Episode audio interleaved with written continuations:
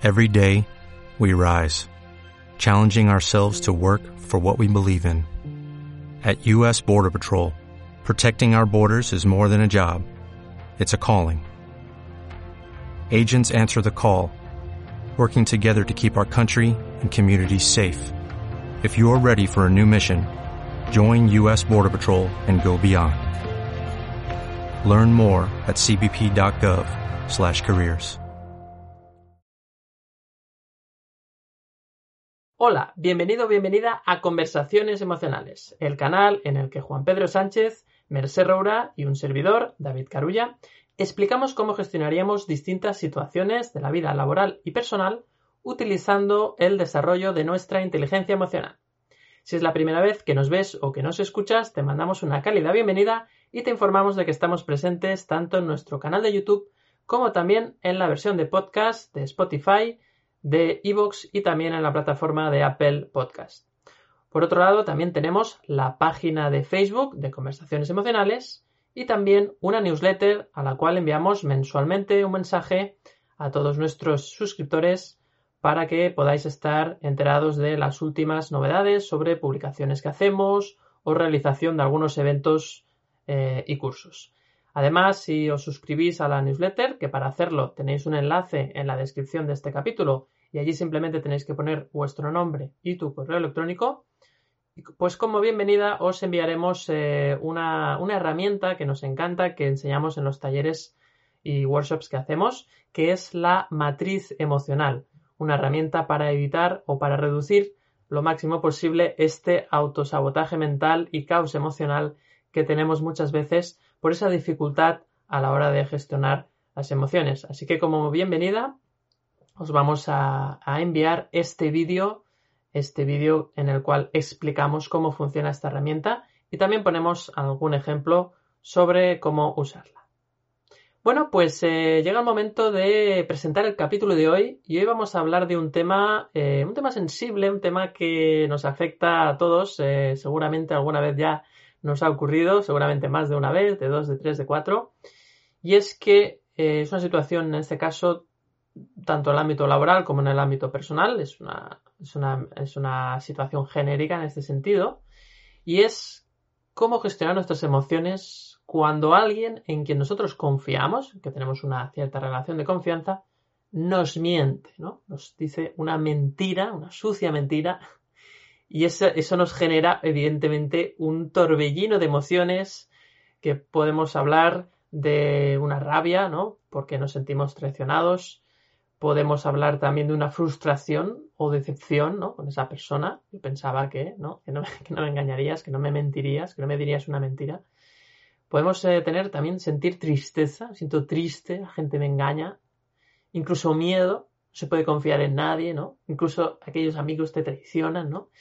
Entonces hay muchas, muchas, eh, muchas emociones ahí que, que, que, juegan un papel en este tipo de situaciones.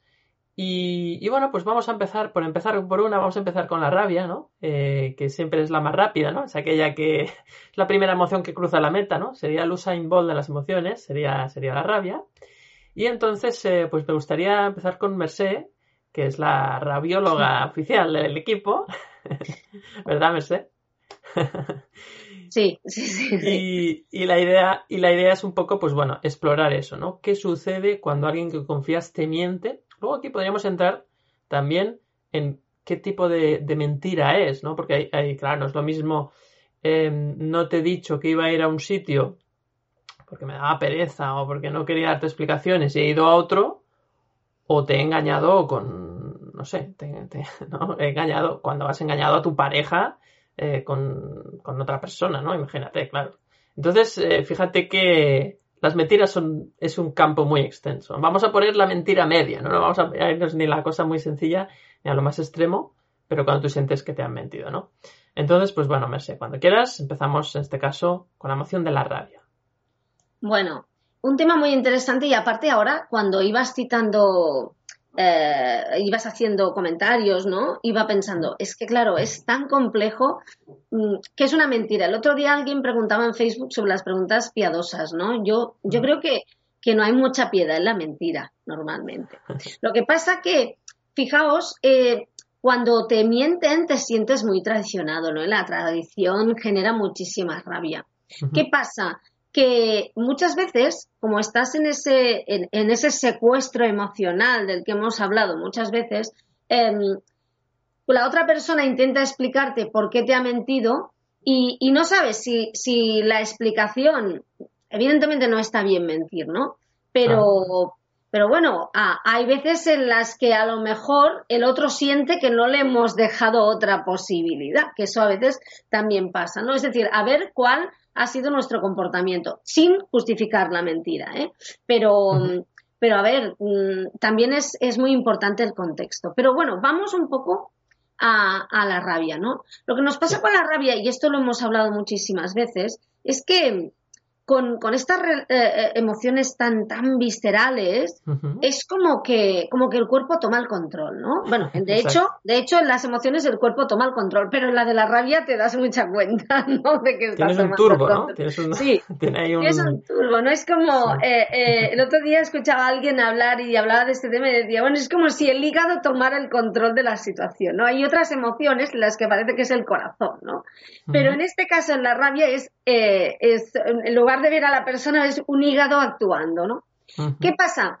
Que, que conviene mm, mm, conocer también nuestra reactividad y darnos la posibilidad de, de observar.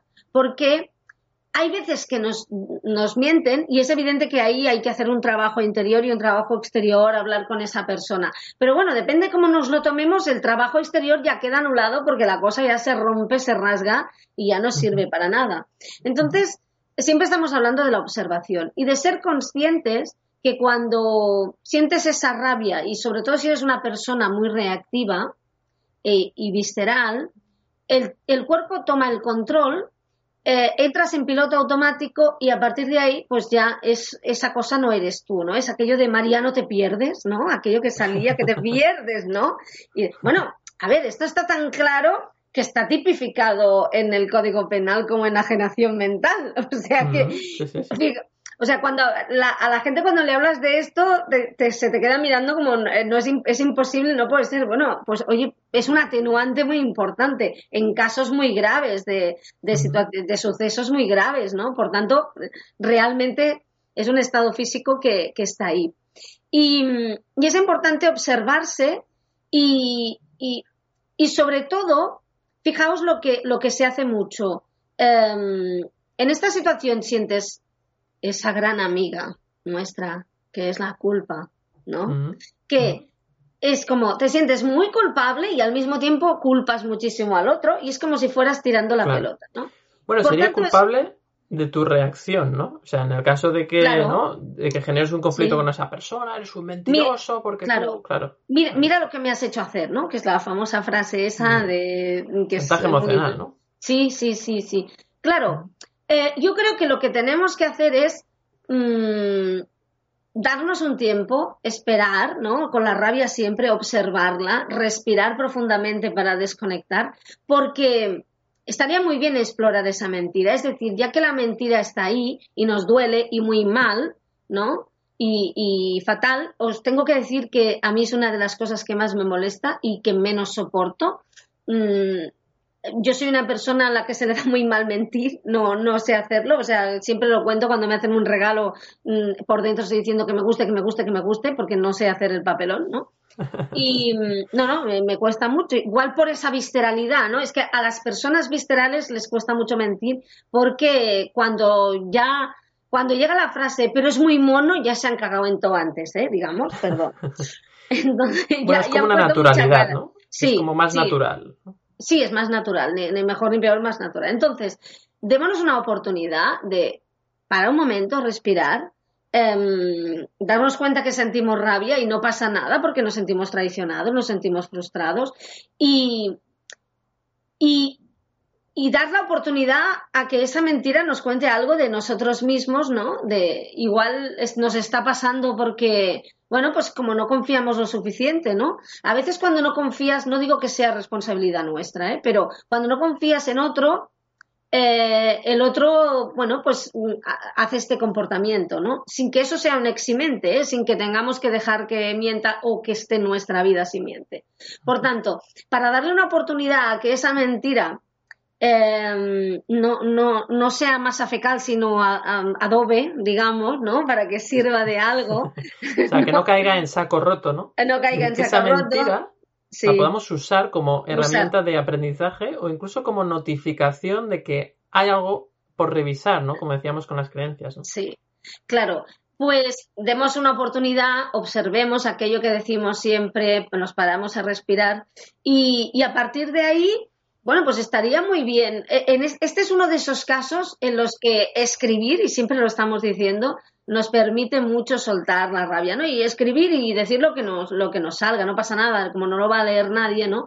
Y darnos cuenta de, todo lo que sentimos, porque muchas veces, fijaos una cosa, de algo que me he dado cuenta, muchas veces no es tanto yo ya analizar la situación, sino a veces la vida, y no, me cuesta mucho explicar esto, ¿no? Pero te lleva ante situaciones para que sientas cosas que a lo mejor eh, no tienen que ver con eso que pasa, pero sí que están en tu vida y las puedes aplicar a otra cosa, ¿no? Es decir, eh, yo, por ejemplo, ya siempre lo he contado, ya sabéis que soy muy de ira, muy de, muy de rabia, muy de impotencia, injusticia.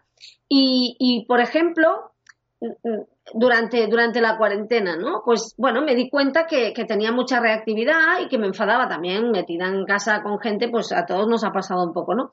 Y hay veces que dices, ostras, ¿esto quiere decir que mi relación esté bien o esté mal? Bueno, a veces no tiene por qué ser la relación, a veces lo que te está pasando es sencillamente para que saques esa rabia y te des cuenta de que está ahí. ¿No? Y la otra persona, pues mira, sencillamente pasaba por allí y, la cagó o metió la pata, ¿no? Y luego puedes analizar eso, ¿no? Pero hay veces que, sí, ah, es como la gota que, que, rebosa el vaso, ¿no? Hay veces que, que, mm, que en lo que está pasando hay un mensaje en sí mismo, pero hay otras veces que es sencillamente para, para permitirte liberar y darte cuenta de que estás a la que salta, ¿no? Por tanto, demos una oportunidad, usemos la mentira como, o sea, la caquita que sea adobe, ¿no? Se llama adobe, ¿verdad? ¿Sí? Eh, Lo que pones en las plantas para que crezcan. Yo, abono, ¿no? Sí, también, ¿no? O sea, bueno, yo le llamo abono, pero bueno. Vale. Eh, seguro no que sé, yo es que no, no, no, sé. ¿Sabéis? O sea, que, que, que, eso sirva para algo, ¿no? Es, lo, es, lo, es un poco lo, lo que nos permite cambiar y darnos cuenta de que al final nadie saca de ti nada que no estuviera dentro. Mm, interesante. Es como un espejo, ¿no? Los otros te hacen de espejo incluso cuando te, te mienten, ¿no? Sí, sí, sí. Cosa que no quiere decir ni que tengas que quedarte mm, con esa persona, ni sobarte con ella, ni mantenerla en tu vida, ni no decirle que basta ya, ni analizar la situación, ¿no? Pero bueno, em, aparte es que una mentira es muy. es algo que, que es como directo en la línea de flotación. Es como Em, es como un, menosprecio, ¿no? En realidad. Se puede ah, interpretar así. Se puede interpretar como un menosprecio, se puede interpretar como no me importas. Es, es una traición, en cierta forma, ¿no? Y la traición es, es, es muy dura, ¿no? Sobre todo, por ejemplo, un caso que ya es barra humillaciones, cuando una persona te miente y tú no lo, está, no lo sabes, la situación dura en el tiempo, pero hay personas alrededor que sí que lo saben, que te están mintiendo, ¿no? Y entonces, bueno, te cuando lo sabes ya, aquello es imparable, ¿no? En este caso es, una bomba, por tanto es muy importante parar y tomar el control y no permitir que el cuerpo tome el control por sí mismo, ¿no? Claro, deberíamos de, siempre hablamos cuando hacemos los talleres, eh, intentamos eh, no, no, no limitar esa emoción, no, pero sí que estaría bien intentar eh, reducir un poco la intensidad, porque si no, seguramente vamos a ir a hablar con esa persona desde la rabia y desde la rabia no vamos a encontrar una solución, ni tampoco vamos a saber el por qué nos ha mentido esa persona. ¿Por qué? Porque la persona va a reaccionar de forma defensiva ante ese ataque tuyo, ¿no? Sí, lo, estoy totalmente de acuerdo. Lo que pasa que sí, que alguna vez, ¿sabéis cuando yo te decía? A veces no es lo que te hace la otra persona porque te puede estar mintiendo un compañero de trabajo con el que no has trabajado nunca y tampoco tienes relación, ¿no? Y aquello lo que sirve es como para, como para destapar la, la olla a presión que llevas dentro y darte cuenta que llevas una olla a presión, ¿no? Y, y y claro, esa es la parte, la, la parte importante, eh, que te ha permitido sacar todo eso que llevas dentro.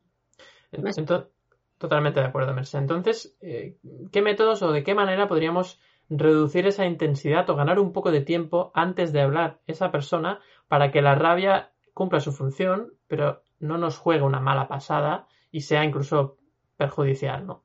A veces, fijaos una cosa, siguiendo con esto que decías, a veces la rabia está ahí para porque es la única forma en que le vas a decir vete a la M. ¿Me explico? O sea, a, ver, a lo mejor cumple esa función, ¿eh? Yo no descartemos nada. o sea, hay, hay personas que nunca dirán basta si no les coge el sirocoloco, ¿no? Y, y hasta que no, es que ha necesitado que, que, que, pase esto para decirlo, ¿no? ¿Qué pasa? Que claro, ese momento de rabia no pasa en balde y ahí entraríamos en todas las relaciones, en todas las, eh, perdón, reacciones fisiológicas del cuerpo que si son continuas ya sabemos que acaba estropeándolo, ¿no?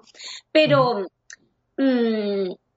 mientras no haga daño y, puedas respirar un poco hondo, que yo creo que lo primero sería el botequín de la respiración, ¿no? Sí.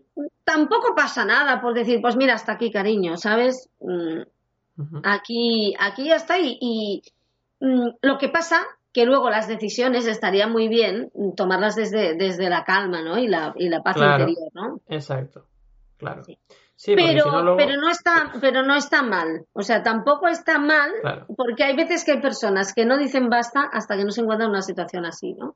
y, y, también es poderoso eso, ¿eh? A lo mejor la vida te está poniendo esto para, para que te des cuenta de, de que, hombre, de que tienes que activarte y, y tomar decisiones y, y bueno, si no la tomarías, a veces la rabia, fijaos, en este caso creo, lo que les pasa a las personas que tienen ira o rabia habitualmente, ¿no?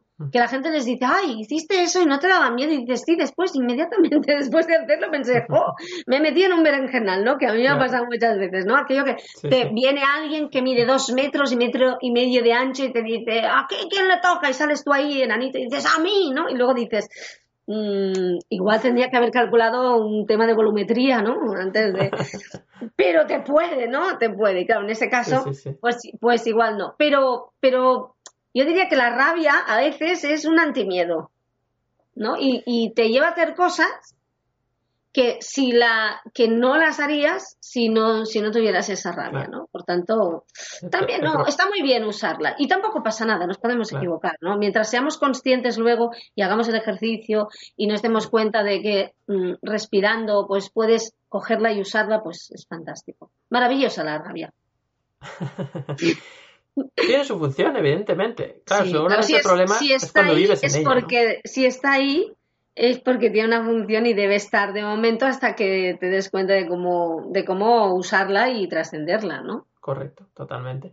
Sí, porque claro, el, único tema es cuando eres una persona que realmente vive siempre en la rabia o que siempre reacciona de forma rabiosa, entonces claro, eso genera una serie de, de reacciones en los demás que muchas veces eh, lo que hacen es perpetuar esa rabia, ¿no? Porque yo me estoy imaginando una persona que se enfada mucho e insulta incluso a las personas o incluso se pone un poco violenta. Cuando le mienten, eh, entonces, claro, la gente al final va con miedo, ¿no?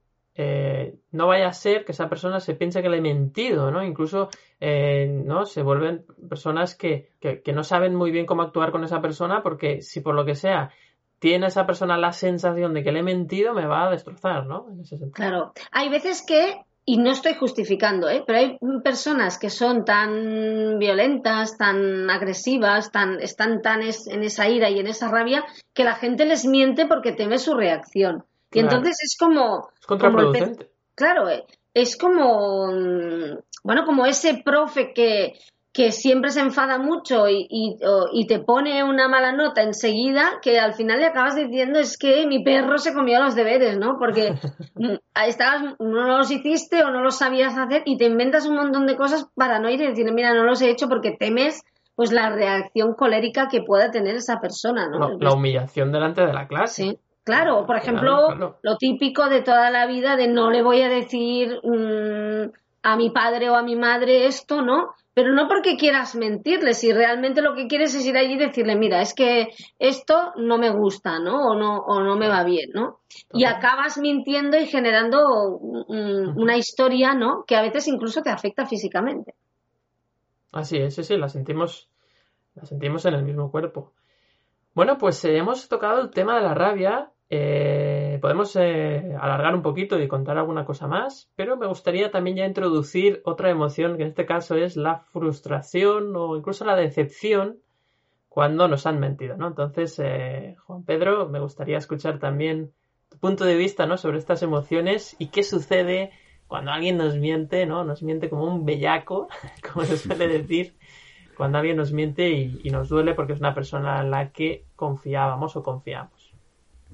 Bueno, pues yo no, yo me gustaría no, entrar a hablar de esto sin, sin profundizar en las situaciones, porque claro, situaciones puede haber miles. Eh, entonces me gustaría hablar un poco más de la persona, ¿no? Del comportamiento que, o de lo, el interior que puede llevar a, a eso, ¿no? Entonces, a ver, yo, yo creo que la frustración se produce primero porque es algo, es, yo no me esperaba esto, ¿no? o, yo tenía unas expectativas que no eran estas, ¿no? Que yo pensaba que no me iba a mentir esta persona. Y luego viene la rabia, ¿no? Porque lo se considera una injusticia y entonces, eh, bueno, pues la rabia viene a, llevarnos, a darnos esa energía, ¿no? Para tratar de, de arreglar el entuerto, ¿no? o de informar. A mí me gusta decir, utilizar el, enfado de manera informativa, para informar a la otra persona que no me ha gustado eso, pero claro, cuando se dispara, como decís, pues entonces el enfado ya, ya no es informativo, ya, ya puede pegar fuego ahí a, todo, a todo su alrededor. Yo diría, para, sin profundizar ya más el tema de la rabia, eh, sino en el, en el tema de la mentira, si estás rodeado de gente que te miente, o, de una persona que te miente constantemente, pregúntate por qué, qué pasa en ti. Porque, como decía, decíais al final, ¿no? Merced y tú, eh, sea, si te mienten por miedo a tu reacción, claro. pues tendrás que revisarte esto, a ver si es que, claro, no te gusta que te digan eh, o que discrepen de lo que tú opinas o de lo que tú ordenas o de lo que tú dices, porque claro, esto se puede dar tanto en el ámbito laboral como en el personal, ¿no?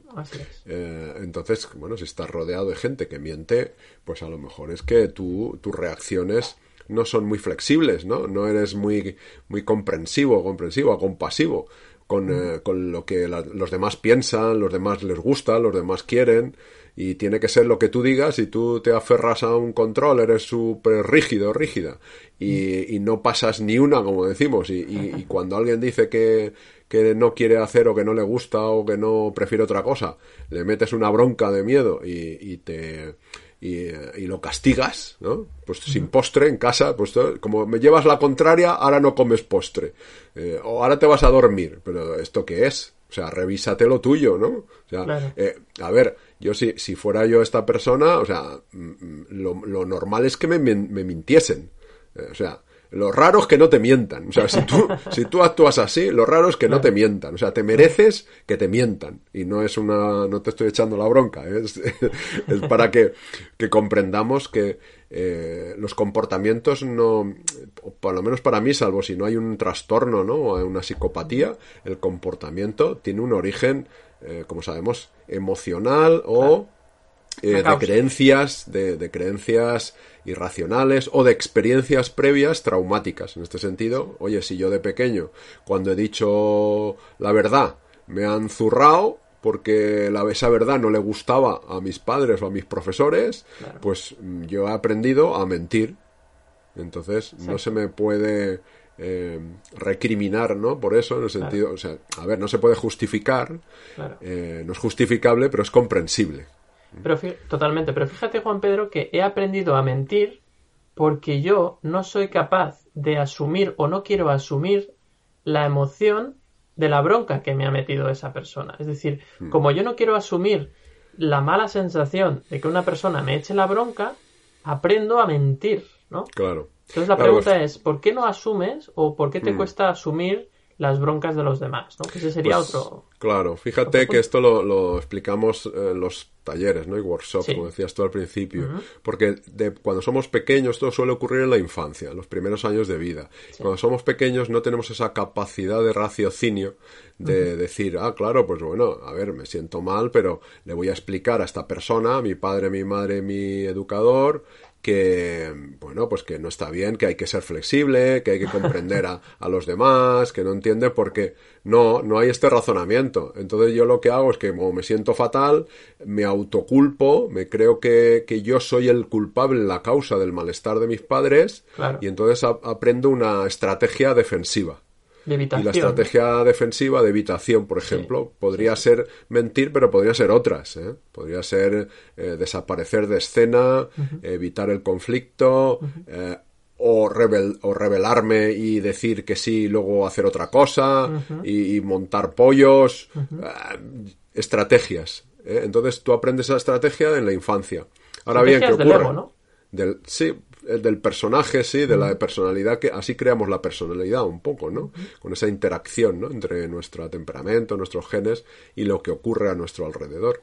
Y lo que ocurre es que, claro, de mayores ya, en, en la, cuando somos adultos, pues claro, eh, esa estrategia está tan automatizada, tan arraigada en nuestra mente inconsciente, que sale sola que es, es el, el modelo, digamos, el mapa mental que utilizamos para comportarnos. Cuando a lo mejor conscientemente ya hemos aprendido que no está bien mentir, por ejemplo. Y, y si nos preguntan conscientemente, eh, decimos que no está bien mentir y que no nos gusta mentir. Sin embargo, mentimos. O sea, a nivel consciente sabemos que no está bien y decimos, no, yo, yo no, yo no miento, miento nunca. Pero a nivel inconsciente mientes. Eh, porque es tu modelo mental. Es, eh, esto lo decía el psicólogo Chris Argyris, ya en el siglo pasado decía, es como la teoría, la teoría en uso, o sea, la teoría que usas realmente, que es tu modelo mental que usas, es inconsciente, pero el modelo consciente o la teoría que tú sostienes es que no mientes. Eh, pero, sin embargo, es inconsciente. Entonces, ¿qué ocurre? Que hay que reeducar el ego, hay, hay que reescribir esas creencias inconscientes, precisamente porque, pues ahora no pasa nada, porque si el otro te echa la bronca, pues sabes que el que tiene conflicto es el otro, que está mal, está sufriendo el otro. Pero claro, esto lo haces cuando haces un proceso de inteligencia emocional. Esto ya lo, en primero ya lo explicamos, ¿no? Y luego ya cuando subimos de niveles, pues vamos a, a explicarlo todo en profundidad. Pero yo lo que quería aclarar también es que, cuidado, esto que estamos diciendo no es para aplicarlo el día que te ocurre, sino que esto es un entrenamiento que hay que hacer todos los días, para que cuando llegue ese día que te mienten eh, y te ha parecido fatal, que puedas gestionarlo. Porque preparado, si preparada, no, ¿no? si no, ¿qué vas a hacer? ¿Te vas a ir a, a ver al, al capítulo 100, este cuál es? ¿El 107? Pues a ver al capítulo 107 que decían que había que hacer cuando te mentían. Pues no te va a dar tiempo, es decir, la rabia es tan rápida que cuando vayas a encender el ordenador ya, ya te has pasado la inteligencia emocional por el forro. Entonces tienes que entrenar. Y eso es lo que, por eso proponemos hacer los talleres y los workshops que hacemos, porque es un, requiere un entrenamiento. Entonces, está- en los capítulos explicamos esto eh, desde la inteligencia emocional, pero desde una práctica constante. Entonces, eh, y yendo al tema de la decepción que tú decías, pues claro, si tienes, si sufres decepción, ¿por qué es? Porque tenías unas expectativas. A, a lo mejor tienes que revisar tus expectativas porque eran muy altas. Es como decir, nunca me miente, esta persona nunca me va a mentir. Nunca, nunca sabemos que eh, por la matriz emocional, que es una creencia irracional, porque los nunca, los siempre, los todo y los nada es absolutizar la, real- la realidad. No es así, la realidad es flexible, multicolor, poliédrica, como quieras llamarlo. Entonces, nunca es, pues bueno, yo creía que esta persona no me iba a mentir, pero a, lo mejor una expectativa eh, irracional. Entonces tienes que Claro. verlo. Y luego, luego ya, según la situación, habrá que ver por qué o el para qué te ha mentido. Porque habrá que ver si, si, en qué situación, porque igual el otro estaba sufriendo también. Y, Claro. y te ha mentido por eso, porque yo qué sé, estaba atrapado, secuestrado emocionalmente también. Vete tú a saber, si es que no tenemos ni idea del otro. El problema es que nuestro ego, como cuando se pone chulo con las emociones, intenta adivinar todo lo que le pasa al otro y todo lo que es, no, no lo que le pasa, lo que es el otro. Es un sinvergüenza, es un mentiroso, es un no sé cuánto, es un no sé... Pero si es que no tienes ni idea, o sea, si ni siquiera conocemos lo nuestro, ¿cómo vas a conocer lo del otro? Por esto a mí me hace gracia estas personas que dicen, si yo a él lo conozco mejor que a él mismo, mejor que a él mismo, lo conozco yo a él. Pero vamos a ver cómo puede ser tanta arrogancia del ego si no te conoces ni a ti. o sea, si necesitamos varias vidas para conocernos, ¿cómo pretendes decir que conoces perfectamente al otro? No, no, no. Si me ha mentido, yo sé por qué es, porque este tío, esta tía, bueno. Para, para, silencio. Para el silencio. Hay que silenciar la mente. A mí me encanta esa, esa frase. Silenciar la mente. Y su lamento. porque, porque no es fácil, no es fácil. Y por eso entrenamos eh, inteligencia emocional. Pues hay, hay muchas técnicas, ¿no? El yoga, que lo hemos dicho muchas veces, mindfulness, cualquier tipo de meditación. Silenciar la mente, que es el, el ego, la mente eh, conectada al ego, ¿no? Que es el, ese personaje, ese aprendizaje de la infancia, todo lleno de conexiones neuronales eh, que están llenas de habladurías, que, parecen un patio de vecinos allí todos hablando a la vez. Eh, eso es la, eso es la mente, ese es el yo, ese es el ego. Entonces, claro, si tú dejas que el patio vecinos aflore y te crees todo lo que dicen los vecinos que aparecen en tu cabeza, porque te crees que eso es verdad y eso es así y eso es cuantos y más, pues claro, la decepción puede ir a, una tristeza eh, profunda y, entrar en depresión. Yo no me pensaba esto, esta persona, ¿qué lo iba a decir? Y te vienes abajo y te hundes, te hundes, te hundes. Entonces, a ver, yo no, volviendo a lo de siempre, no estamos justificando esto, no, igual tienes que poner límites, tienes que comunicar que no te gusta que te mientan, que si va a ser una relación basada en la mentira, pues que entonces a lo mejor esto no tiene sentido. Pero eso es otra cosa, eso ya es el, el, el qué tienes que hacer en la relación. Gestión racional, ¿no? Claro. Pero primero eh, yo creo que hay que trabajar el bienestar emocional. tú desde el malestar emocional lo único que vas a hacer es, pues eso, lo que dice Luis Emilio Oliver. Desde el mal sentir vas a mal pensar, vas a maldecir y mal hacer.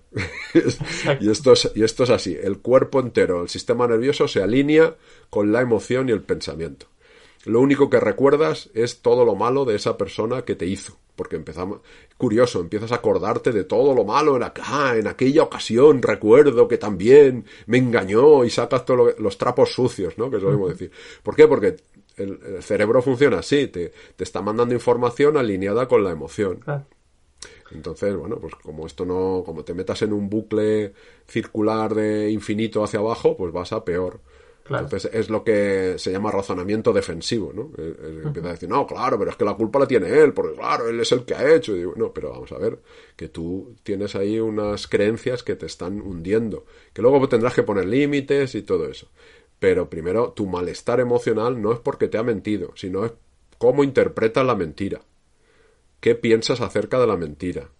Porque si no toleras la mentira, pues te va a sentar como un tiro la rabia la decepción, ya, ya no voy a poder volver a confiar nunca más en ti. Y que puede ser, ¿eh? que, no, no, tengas que volver a confiar, pero, pero hacerlo rígido, llevarlo al extremo, al drama, a la tragicomedia, pues, eh, pues no. Bueno, todo, lo que, todo lo que quieras. ¿eh? Todo lo que quieras, pero muy, no te aporta nada demasiado bueno, ¿no?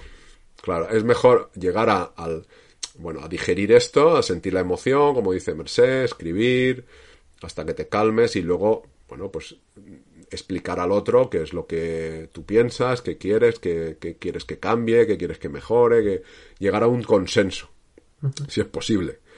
Pero tratar de bien sentir, ¿no? Para bien pensar, bien decir y, bien y bien hacer. Pues hay una cosa, Juan Pedro, que has dicho que, bueno, muchas cosas, pero una de ellas que me ha gustado mucho y es esa situación en la cual esa persona eh, que ha recibido la, la, mentira dice, no, porque yo ya sé tú cómo eres, o yo ya sé por qué este me ha mentido.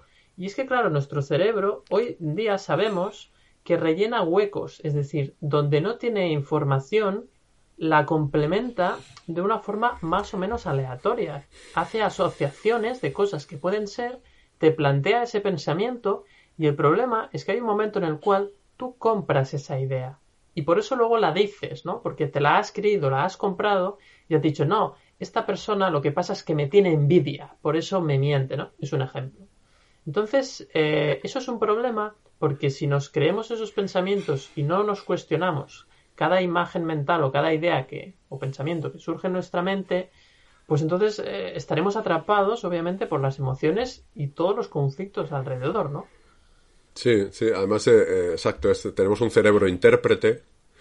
Ah, me acordaba de un experimento que contaban, ¿no? De, sabemos que el cerebro no tiene sensores de dolor y entonces te pueden hacer una intervención de cirugía, ¿no?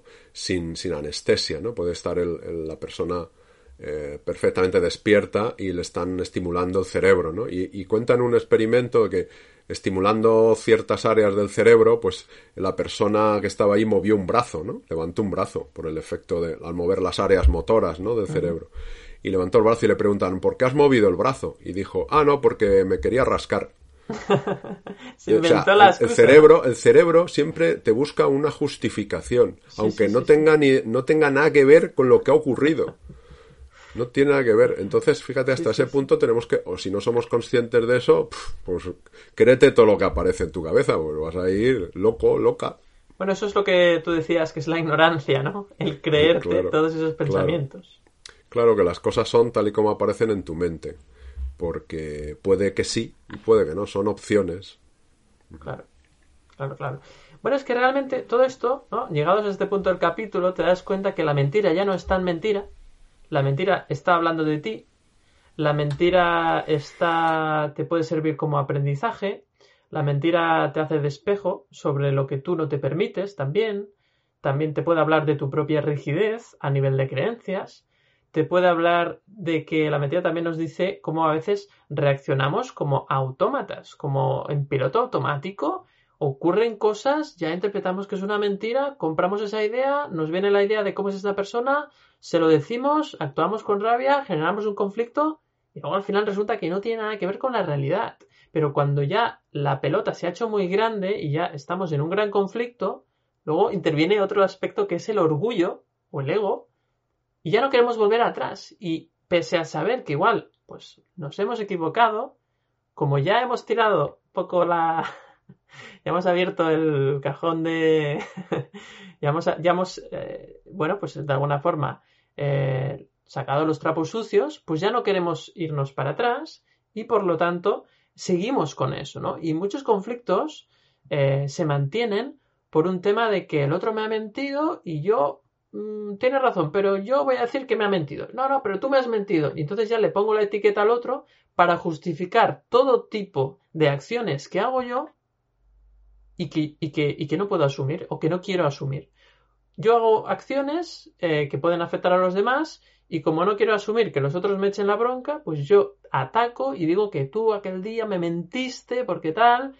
Y imagínate que descubres que eso no, no es así.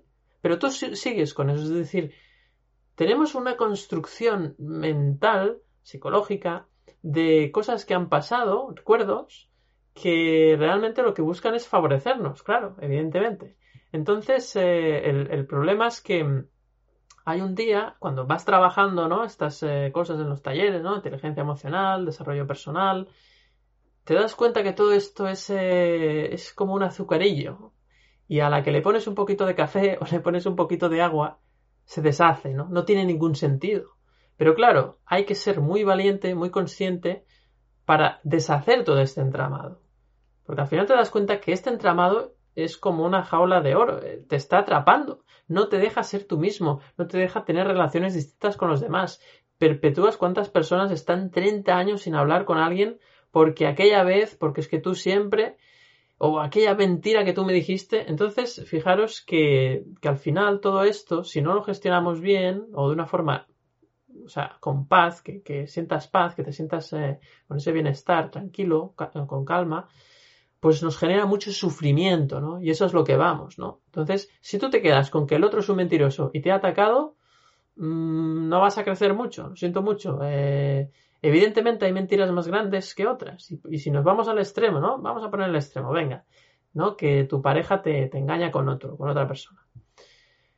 A ver, aquí la mentira, ¿cuál es? Eh, la mentira en este sentido es que, eh, bueno, pues evidentemente no te lo quiero decir y tú puedes, eh, puedes pensar distintas cosas, ¿no? Me lo ha hecho porque me quiere hacer daño. Me lo ha hecho porque es una persona cobarde. Que, que, como no sabe cuál de las dos va a funcionar, juega a dos bandas. Vale. Lo hace porque es una persona que, imagínate que, pues, mm, ve que es una persona que, que, tiene tan poca personalidad, que se deja llevar, es decir, o, es una, o que realmente considera que la relación está tan mal que ya da igual, ¿no? Puede ser muchas cosas, pero al final, eh, cuando tú descubres esa mentira, quizás te da a ti, fíjate, como, ¿no? Como te da la idea de que, bueno, pues yo no puedo seguir con esta persona. Y al final resulta que la vida tenía preparado para ti que dejases esa relación. Pero como tú no tenías las agallas para decir dejamos la relación, la situación se ha tenido que poner así de dura que la otra persona te engañe para que tú te des cuenta de que no tienes que seguir en esta relación.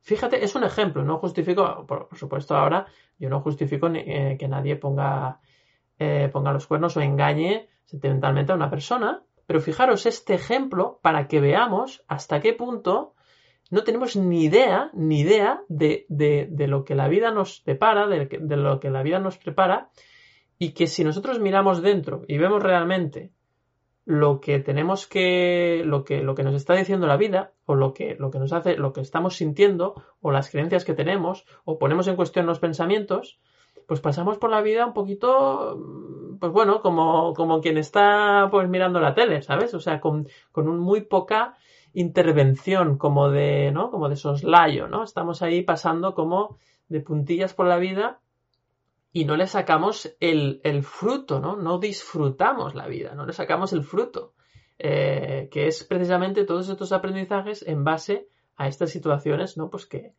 que van, que vamos comentando en, los, en cada capítulo, ¿no? De, conversaciones emocionales, ¿no? Entonces, fijaros, hemos hablado de muchas cosas, me gustaría también hablar del miedo, ¿no? Porque muchas veces cuando nos mienten, pues una emoción que sale es el miedo. No puedo confiar en nadie. Es que no puedo confiar en nadie. Ya no voy a poder confiar en nadie, ¿no? Especialmente cuando te engañan sobre, por ejemplo, primero, siguiendo el mismo ejemplo, una cuestión sentimental, es que ya no puedo confiar en los hombres, o ya no puedo confiar en las mujeres, ¿no? O ya no puedo confiar. Y eso, eh, evidentemente, es un pensamiento que surge, pero no lo tienes que comprar. La idea es ver que eso pues, no tiene por qué ser así. ¿Por qué me van a tener que engañar todas las personas porque me hayan engañado una vez? ¿Por qué compro esa idea? ¿No? ¿Y, ¿y cuál es el miedo real? Es el miedo de, de, que, claro, no quiero sufrir, ¿no? Entonces, como no quiero sufrir, no quiero que me mientan, o no quiero ser humillado, lo decía muy bien Merced, no quiero recibir esa humillación que luego me va a provocar rabia, como no voy a poder asumir mi propia emoción, pues, eh, pues mira, no voy a no voy a relacionarme con las personas, me voy a alejar, voy a ser mucho más distante de las personas porque las personas mienten. Pero ¿qué va a ocurrir cuando una persona te diga algo? Que vas a dudar de esa persona siempre. Porque vas a decir, a ver cuándo me mienten. Vas a estar pendiente, si compras esa, idea de que no se puede confiar en las personas, vas a estar siempre pendiente de a ver cuándo me mienten. Y así no se puede vivir, porque con esa sospecha, al final, eh, buscarás cosas donde no las hay. Y esa persona que está contigo verá que desconfías y entonces se irá de tu vida. Porque nadie quiere estar con alguien que siempre está al acecho a ver si me mientes, a ver si no me mientes. Nadie quiere vivir con una persona que se siente juzgada permanentemente, amigos y amigas. Entonces, si no vemos esto, eh, pues vivimos, pues bueno, pues en modo, pues modo piloto, reactivo, totalmente reactivos a lo que pasa y fijaros que el miedo nos da esa, información, nos da una pista de muchachos, aquí hay algo que revisar. Eh, ¿Por qué tengo este miedo? ¿Por qué no confío en la gente? Hoy en día se ha demostrado que en el cerebro las mismas partes que se activan cuando estamos confiando en una persona son las mismas que cuando tenemos miedo. Por lo tanto, o hay miedo o hay confianza. Entonces, si tú sientes miedo, pues no podrás confiar. Si tú no confías en las personas, vas a vivir con ese miedo siempre, con esa duda, y eso hará que, evidentemente, cuando surjan cosas que no están claras, tu cerebro, ¿qué va a interpretar? Pues que el otro te está engañando. ¿Qué hay que hacer? Hay que confiar siempre, ya, pero es que entonces te engañarán. ¿Por qué? ¿Por qué crees que si tú confías en los demás te van a engañar? ¿Quién lo dice eso, no? Plantéatelo. No, es que una vez me engañaron. ¿Y por qué tiene que pasar siempre eso? ¿Y te engañaron por qué? ¿Sabes por qué? Bueno, porque yo ya sé cómo es esa persona. Ah, ya hemos caído en la trampa, ¿no? Nuestro cerebro ya nos ha dado una idea porque fijaros que realmente si revisamos nuestras creencias eh, somos mucho más estables emocionalmente y sobre todo llegamos a una sensación de más paz, ¿no? Porque las cosas ya no nos afectan tanto, ¿no? Pero para ello, pues evidentemente, pues hay que hacer un trabajo, un trabajo largo, extenso y largo porque dura toda la vida, extenso pues porque, pues más que extenso, profundo, ¿no? Es un trabajo profundo de mirar dentro de ti y dejar de culpar a los demás, dejar de es que el otro me ha mentido, es que el otro me ha engañado. Eso no nos lleva a nada. Cuidado mucho con la eh, esa moral, ¿no? No, es que yo no miento nunca. Yo digo la verdad siempre y me siento superior, ¿no? A la gente que tiene que mentir porque esto, porque el otro. Mucho cuidado con esas eh, superioridades de moral. Es que yo, ¿no? Luego hay gente que dice, yo digo la verdad aunque duela. y entonces van ahí con el palo de la verdad dando palos a todo el mundo, ¿no? Eh, que tampoco es eso, que tampoco es eso. Se puede ser suave, no hace falta decir mentir, yo creo que no se tiene que mentir, pero no hace falta decir toda la verdad, ¿no? Porque a veces dices cosas que para ti son verdad, pero si sabes que le van a hacer daño al otro, pues hace falta, ¿no? Que hay gente que también atiza con el palo de la verdad y, tampoco es eso, ¿no? Eh, yo creo que además esas personas normalmente tienen, van con esa superioridad moral, ¿no? De que yo es que siempre digo la verdad, no sé qué. Pero claro, luego la gente, pues claro, la gente no, no quiere estar conmigo porque digo la verdad, no sé qué, incluso hacen, hacen eh, como, como se sienten orgullosos de esto, ¿no? Que yo no digo que esté bien y que esté mal, ¿no? Pero, pero bueno, yo creo que el equilibrio, en el equilibrio siempre encontramos un poco, pues esa, esa ecuanimidad, ¿no? Que decíamos también el otro día en el capítulo, en el último capítulo, y es importante encontrar ese equilibrio, ¿no? Entonces, chicos, seguimos, más emociones, más, podemos hablar también de la tristeza, ¿no? Cuando te han mentido y te aferras ahí, seguramente sería una emoción ya más tardía, y te quedas ahí en la tristeza, es que me han mentido y nadie, ¿no? Incluso en la, en el victimismo podrías entrar, ¿no? O en depresión, incluso, ya si ya fuera algo más patológico es que no se puede confiar en nadie porque nada, todo el mundo me miente, ¿no? Desde ese punto ya más, más triste, ¿no? Entonces, eh, seguimos, seguimos debatiendo. Eh, Merced, por ejemplo, ¿qué podemos decir? Bueno, muy interesante. Yo estaba pensando sobre esta última reflexión que has hecho, de a lo mejor no hace falta decir toda la verdad, si va a ir al otro. Claro, estoy de acuerdo, ¿eh? pero también depende, es decir, cuando tú dices la verdad depende de para qué, porque en el no se la voy a decir toda para no herirle, le estás tratando de inferior, animalico de Dios también. Es decir, no vaya a ser que esa superioridad moral que, tenemos a veces cuando decimos yo se lo digo en crudo y que se aguante, sino que no hubiera comprado entradas para, para venir, ¿no? Eh, que eh, eh, que esa superioridad moral, que porque a veces decimos la verdad para zasquear al mundo y soltar esa rabia acumulada que tenemos, ¿no? Como muy bien apuntabas. Bueno, que no sea que cuando no la decimos toda, porque el otro mm, no la va a soportar, claro, él no la va a soportar, yo que soy superior, me doy cuenta y por eso le doy la versión Walt Disney de, de lo que ha pasado, ¿no? O sea, que, que no estemos haciendo lo mismo eh, edulcoradamente. Es decir, que realmente sea por amor al otro, ¿no? Que no sea para sentirnos superiores, porque podemos hacer exactamente lo mismo, actuar desde la superioridad haciendo una cosa y la contraria, ¿no? Por tanto, es, muy importante revisar ese, ese, ese para qué, ¿no? Y luego, eh, fíjate que eh, totalmente de acuerdo con lo que dices, pero es que además hay un tercer punto que es ¿y qué es la verdad? Claro, es que luego es muy importante, ¿no? Porque a lo mejor tú crees que te ha mentido. A mí me ha pasado a veces hablar con alguien y, y contarte su percepción de la situación y dices, bueno, es que tal como lo veía esa persona, em, que yo no estoy de acuerdo, es verdad que desde su visión había muchas menos posibilidades que desde la mía, o no había unas posibilidades que yo veía y, y ella ve otras que yo no veo, ¿no? Con lo que en realidad eh, ¿qué es la verdad? Yo siempre digo lo mismo. Justo ayer se lo decía a una amiga que me estaba contando, mira qué me pasa, y yo le decía, recuerda que el tontolaba de tu trabajo cuando llega a su casa lo encuentran maravilloso. ¿Y quién es? ¿El tontolaba o el maravilloso? Eh, eh, es las dos cosas, depende de la percepción que tienes. Seguramente porque, porque a ti te trata de una forma y a ellos de otra, o porque tú ya ves unas cosas y no ves otras, ¿no? Por tanto, a ver, yo siempre pongo el mismo ejemplo. Hitler tenía una relación sentimental. Mm, a mí no sé, lo digo con todo el cariño, no se me ocurre nadie menos deseable, ¿no? Pero tenía una relación sentimental. Por tanto, a partir de ahí ya manga ancha para todo, ¿no?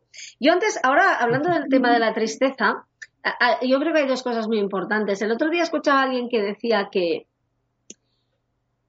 que en el fondo muchas veces, en el fondo fondo, aparte del miedo, hay una tristeza muy grande que nos molesta mucho soportar, porque la tristeza es... A mí, yo por ejemplo, soy una persona que a veces me pasa, pero muy raramente me siento triste, ¿no? Y llegué a pensar que es porque no, no es mi em, emoción más primaria, y es verdad, pero muchas veces es porque parece que estar triste es de débiles y como yo soy una tía de armas tomar, pues yo no me pongo triste y por lo mismo me enfado, ¿no? Pero en realidad hay que permitirse sentir esa tristeza, porque muchas veces el enfado, eh, la ira, la rabia es como, mm, bueno, como, como esa emoción social que tienes encima, porque claro, como tú eres un personaje y tú eres una mujer pura, guerrera, otra persona podría ser otra cosa, pues no te permites estar triste porque queda muy mal, ¿no? Y alerta con esto porque la tristeza también es muy interesante. Fijaos que antes cuando hablábamos de, la emoción, que es esa, bueno, esa todo ese conjunto de reacciones fisiológicas interiores y exteriores eh, ante un estímulo, ¿no? Que el estímulo, por cómo lo interpretamos, en el fondo te deja el cuerpo como, imaginaos, tú, tú, estás ahí y tu cuerpo es como un coche, ¿no? Entonces te viene la emoción y vas a coger el coche, ¿no? Claro, puedes, mm, bueno, pues puedes coger y atropellar a alguien de la furia, puedes ir conduciendo fatal y si voy dando golpes y vas destrozando el coche, cuando llegas ya no, eh, ya le falta el retrovisor, la rueda pinchada y fatal y acabas destrozando el coche de lo violentamente que conduces. Puedes hacer un Telma y Luis porque estás muy triste de repente y, y nada sirve para nada, ¿no? Y claro, al final eh, eh, eh, yo creo que el ejemplo es válido porque nos da la idea de, todo lo que podemos hacer en el coche. Podemos incluso encerrarnos en el coche, no querer abrir y meternos en un garaje y no, no salir durante tres días. Y, y, al final piensas, bueno, al final igual, espérate, no cojas el coche, te das una vuelta por aquí, buscas un árbol, ¿no? Para sentarte debajo, o no, o corres, que a veces va muy bien, luego te sientas en el coche y, respiras, ¿no? Y, te das cuenta de, qué significa esto y sobre todo recuerdas quién eres tú, porque aquí lo más importante es quién es, o sea, yo quién era. ¿Era una persona que remete con el coche y me dejo llevar o realmente soy alguien que, está haciendo un camino que, quiere aprender, ¿no? Y, y entrenar su mente. Y al final, ¿qué pasa? Que muchas veces cuando haces esto te das cuenta, giras y dices, ay, pues mira, ahí hay otro camino, ¿no? Y pensaba que solo se podía ir por ahí. Hay otro camino, mm. directamente va a un balneario spa, ¿no? Y yo, y yo me estaba yendo a, a Villa Sufrimiento, ¿no? Digo, Villa Sufrimiento de arriba, Villa Sufrimiento de abajo. Arriba arremetes a saco y en la, en la segunda venga a llorar y a victimizarse, ¿no? Y luego, luego Merced, a veces hay que ir al taller a revisar si el coche está bien. Hay que pasar la ITV emocional, ¿no? en, sí, este en, todos los sentidos. Pero es que pensaba en el coche, ¿no? Antes cuando estabas hablando me ha venido, yo te escuchaba perfectamente, ¿eh? pero me ha venido la imagen del coche y he pensado, con el coche se entiende muy bien, ¿no? Porque igual que cuando... Mmm, Claro, yo me acuerdo una vez, eh, estaba en el trabajo y, hubo una compañera a la que, mm, bueno, le estaban haciendo eh, moving y y, aquel día, para mí la vejación llegó a un extremo, ¿no? Y, y, le, incluso el jefe le dijo, mm, coges y te vas para casa porque no te aguantamos, ¿no? Cuando, claro, era ese juego que se utiliza muchas veces, eh, primero la pongo nerviosa y luego digo que es una histérica, ¿no? De primero de manipulación eh, chusquera mm, total, ¿no? Entonces, claro, ella, que era una persona pues muy, muy visceral, y entonces, claro, yo me preocupé muchísimo y me dijo, me voy a casa. Y yo digo, ¿qué vas a coger el coche? No, pues el trabajo que tuve yo para meterla en el bar de la esquina y tenerla tomándose un té hasta que me di cuenta que estaba capacitada para, para coger un coche. O en, en, algún momento pensé, bueno, pues llamo a su marido, le conozco, le digo, vente para acá y te la llevas tú a casa y conduces tú, ¿no? Eh, porque había recibido una humillación, ¿no? Antes lo decía, ¿no? Alerta con las humillaciones, alerta con humillar a otros porque eh, para ambas personas es un viaje vía sufrimiento, ¿eh? Cuando, cuando humillas a alguien, mmm, compras un firmas un contrato de por vida si la persona se lo toma mal, porque a partir de aquel momento va, vas a ser em, su, su, finalidad, ¿no? Muchas veces pasa, ¿no? Y, y, gestionar una humillación realmente para mí yo creo que es de las emociones más difíciles de, de dejar ir y de gestionar, ¿no? Porque implican muchísimo, ¿no? Por tanto, eh, sobre la tristeza que íbamos antes, eh, tenemos que darnos ese momento para, para sentirlo, ¿no? Porque ya te digo, ¿eh? a lo mejor no, hay que analizar el hecho. Hay que decidir qué haces con tu vida ante esa mentira, por ejemplo, eh, mentira u otra situación. Pero, pero seguro que la situación es para que sientas algo que estás reprimiendo, ¿no? Y, y, igual que con el miedo. Y la mejor forma de superar un miedo es atravesarlo, ¿no? Porque es que si no, eh, en, la, en la próxima esquina, ¿no? Eh, va a pasar lo mismo. ¿no? O sea, todo aquello que intentamos evitar nos acaba esclavizando. Entonces, Merced, en el caso del, miedo, si tú tienes miedo a confiar en las personas, no te queda otra que volver a confiar.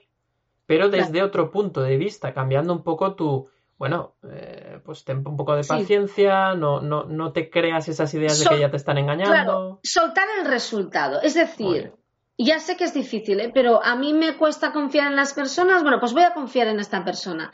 Aunque salga mal, da igual, porque el puro ejercicio de atravesar esa incertidumbre de no saber si, si te va a salir rana, si, si el hecho de querer verlo distinto ya, te hará admirar unas cualidades distintas de esa persona. Pero el hecho de vivir esa situación, aunque la persona al final acabe haciendo algo que tú creas que te traiciona, que genera desconfianza, que luego hay que analizarlo sin juicio, ¿eh? observarlo, ¿no? Porque cambiar de percepción.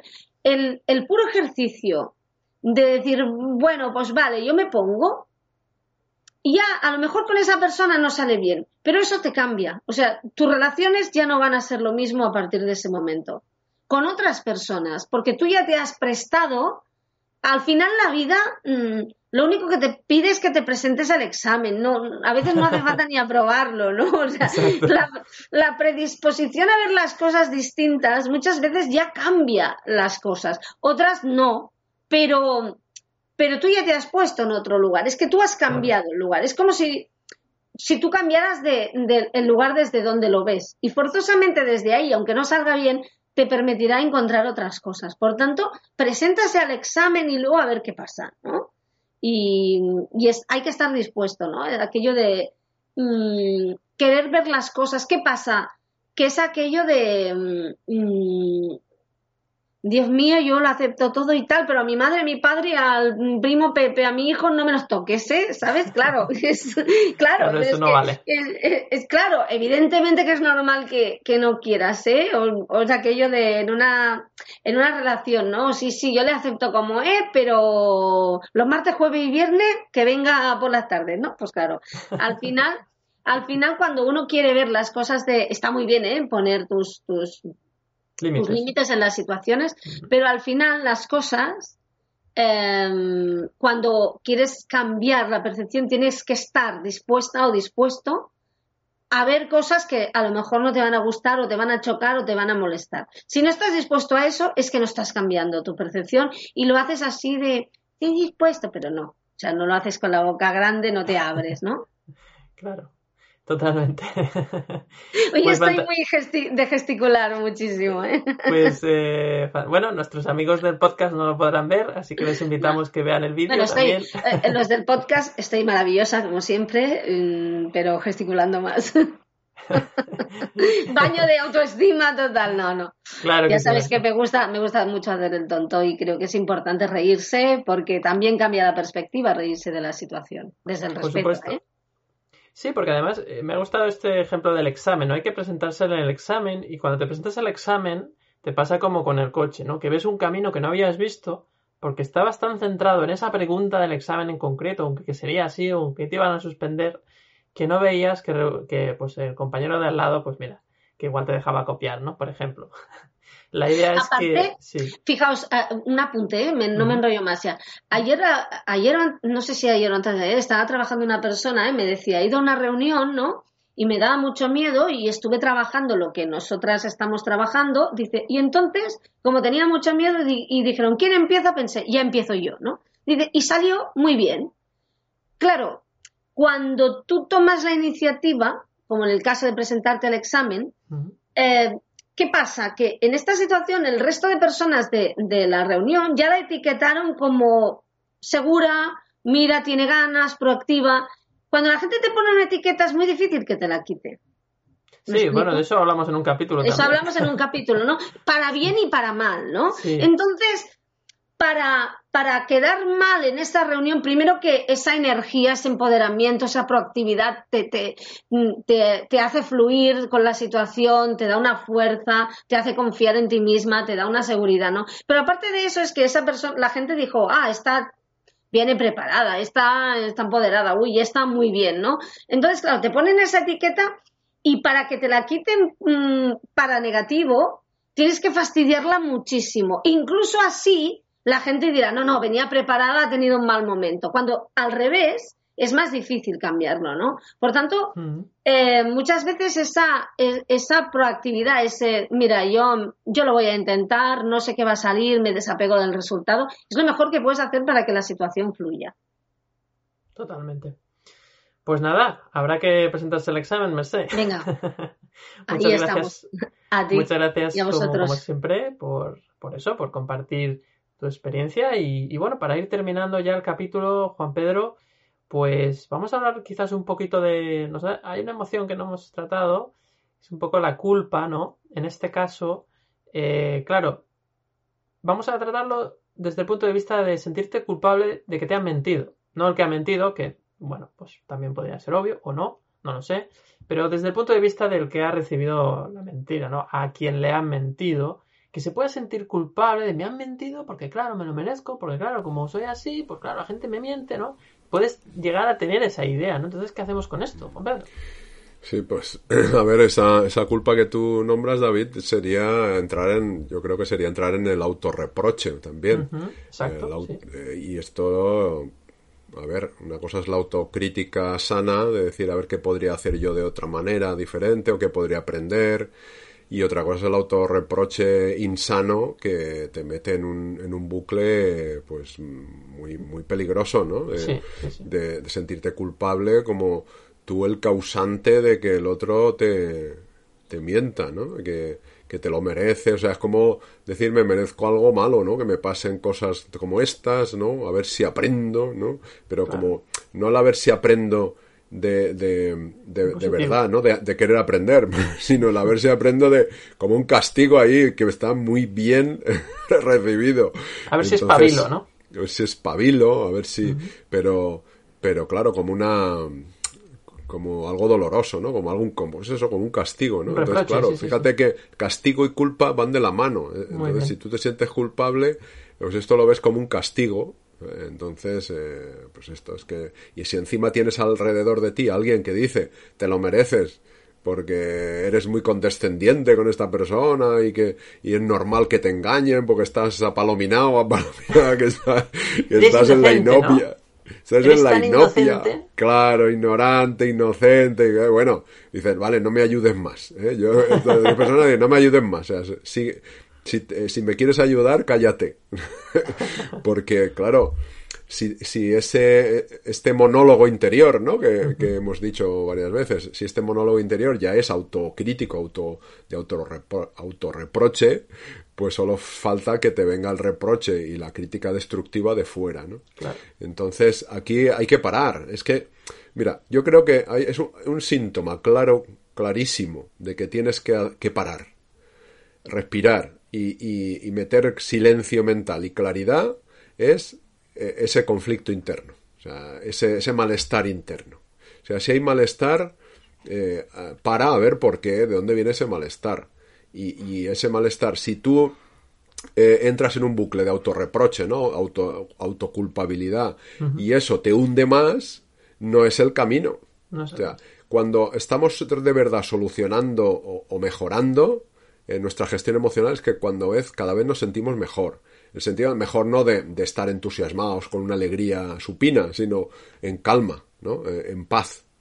¿eh? y, y entonces es que vas por buen camino, si estás, si, si logras la paz esa tranquilidad, esa calma. Otra cosa es luego lo que tengas que hacer, que hemos dicho mil veces, y lo que dice Merced, ¿no? De que te tengas que presentar al examen y, y- y hacer cosas. Pero eh, lo que tú estás gestionando interiormente es cómo te hablas en este sentido.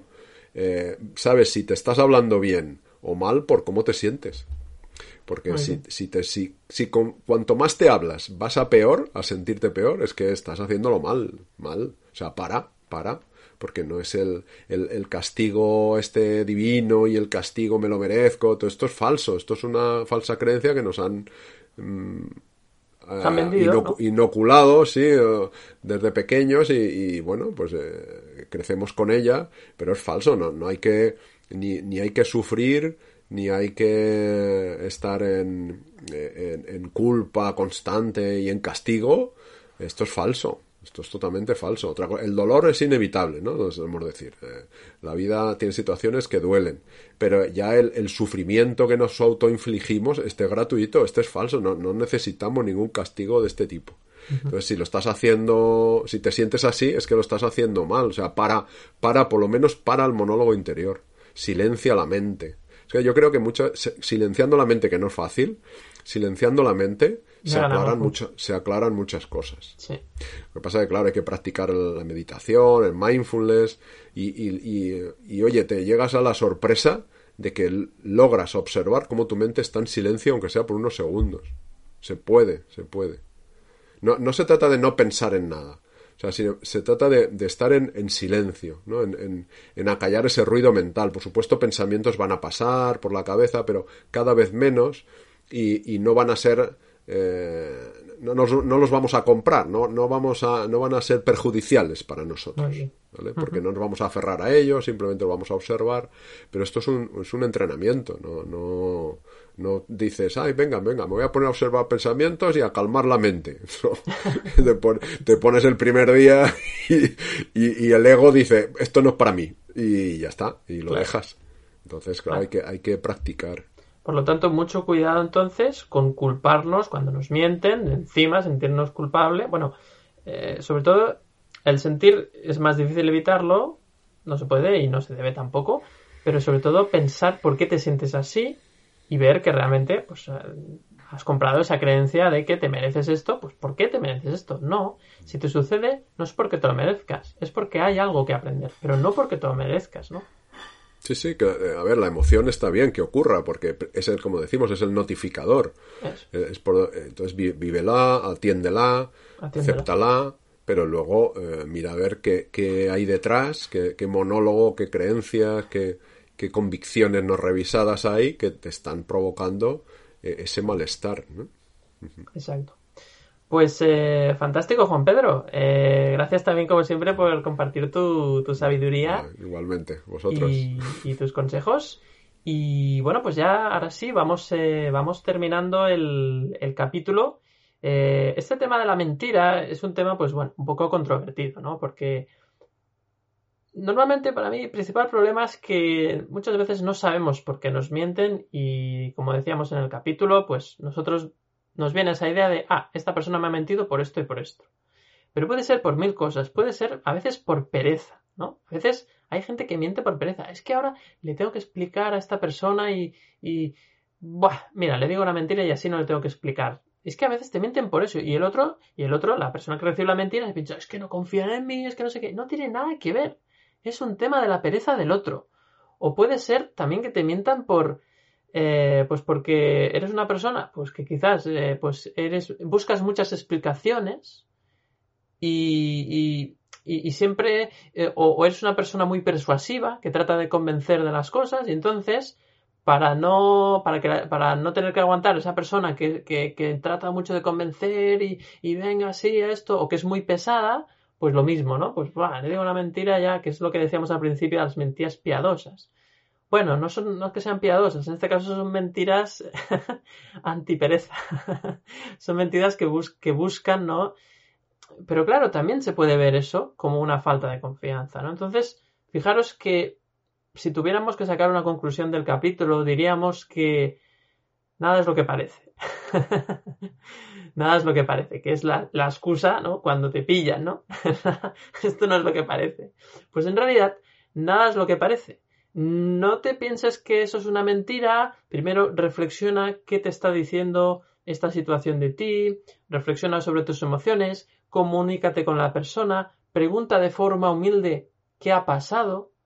Si tú lo preguntas de una forma humilde, oye, he visto que esto no era así, ¿qué ha pasado exactamente? Me gustaría saberlo, no para acusarte, sino para, para saber cómo está nuestra relación o si podemos mejorar, o si yo puedo mejorar algo con nuestra relación. Si tú lo comunicas así, es más fácil que esa persona sea más sincera y diga, mira, mm, perdona, mm, me he equivocado, es verdad, no tenía que haberte mentido, pero pasó esto de aquella vez y yo tenía esta idea y tú, ah, pues mira, no te preocupes, puedes decírmelo tranquilamente, gracias por decírmelo, ha sido honesto, yo puedo, ojalá, ojalá fuera así todas las relaciones, ya sabemos que no siempre es fácil, pero al menos das la posibilidad a que suceda esto, ¿no? En cambio, si ya atacas directamente, pues es difícil, ¿no? Y a veces la gente te miente, te engaña y con mala intención también, y entonces lo que te está diciendo en la vida es que, bueno, pues tengo que poner los límites y no quiero confiar con esa persona y no pasa nada, o no quiero ver más a esa persona y no pasa nada, también hay que decirlo y hacerlo, ¿no?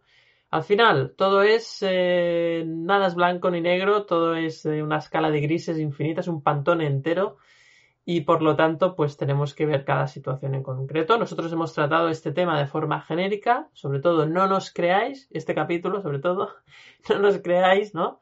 Eh, no nos creáis nada de lo que decimos, evaluar cada cosa que hemos dicho si os resuena o no y a partir de ahí pues darle el uso que consideréis conveniente. Muchas gracias por vuestra atención y nos vemos como siempre el próximo miércoles. Un abrazo. As a new Western Union customer, you can enjoy a $0 transfer fee on your first international online money transfer. Send money to your family and friends back home the fast, easy, and reliable way. Visit westernunion.com or download our app today to get started, and your first transfer fee is on us. FX gains apply, not available for credit cards and transfers to Cuba. Services offered by Western Union Financial Services Inc. and MLS 906983 or Western Union International Services LLC and MLS 906985.